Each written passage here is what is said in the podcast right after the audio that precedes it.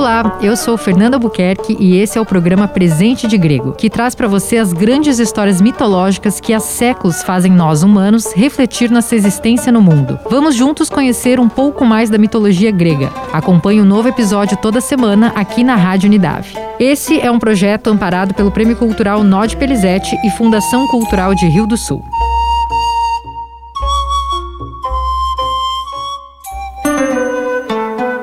Maratona é a corrida mais longa do atletismo.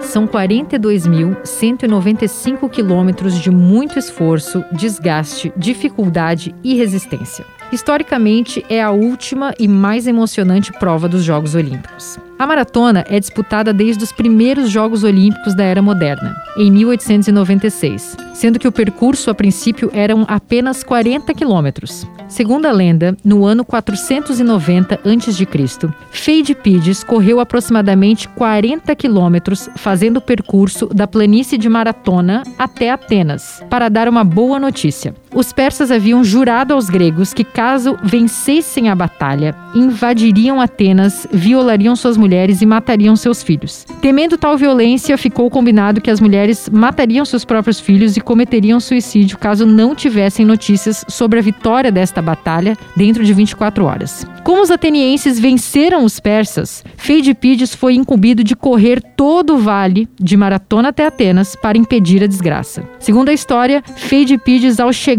só teve fôlego para pronunciar a palavra vencemos e caiu morto de cansaço. Se a lenda é verdadeira, não se sabe, mas fato é que na primeira Olimpíada da Era Moderna, em 1896, Feidipides foi homenageado com a criação da prova da maratona, ainda com um percurso de 40 quilômetros. Mas e os outros 2 quilômetros e 195 metros da prova? De onde vem? Bem, a origem não é grega, mas eu te mato a curiosidade. O percurso aumentou por outro fato curioso. Em 1948, quando os Jogos Olímpicos foram sediados na Inglaterra, o percurso foi aumentado essa metragem para que a família real pudesse assistir a largada da prova sem sair do Palácio de Windsor. E essa foi a sua dose de mitologia grega desta semana. Lembrando que esta é uma produção feita com o apoio do Prêmio Nod Perizete de Incentivo à Cultura de Rio do Sul, em parceria com a Rádio Unidade. Eu sou Fernanda Buquerque e te vejo na próxima semana com mais um episódio de Presente de Grego.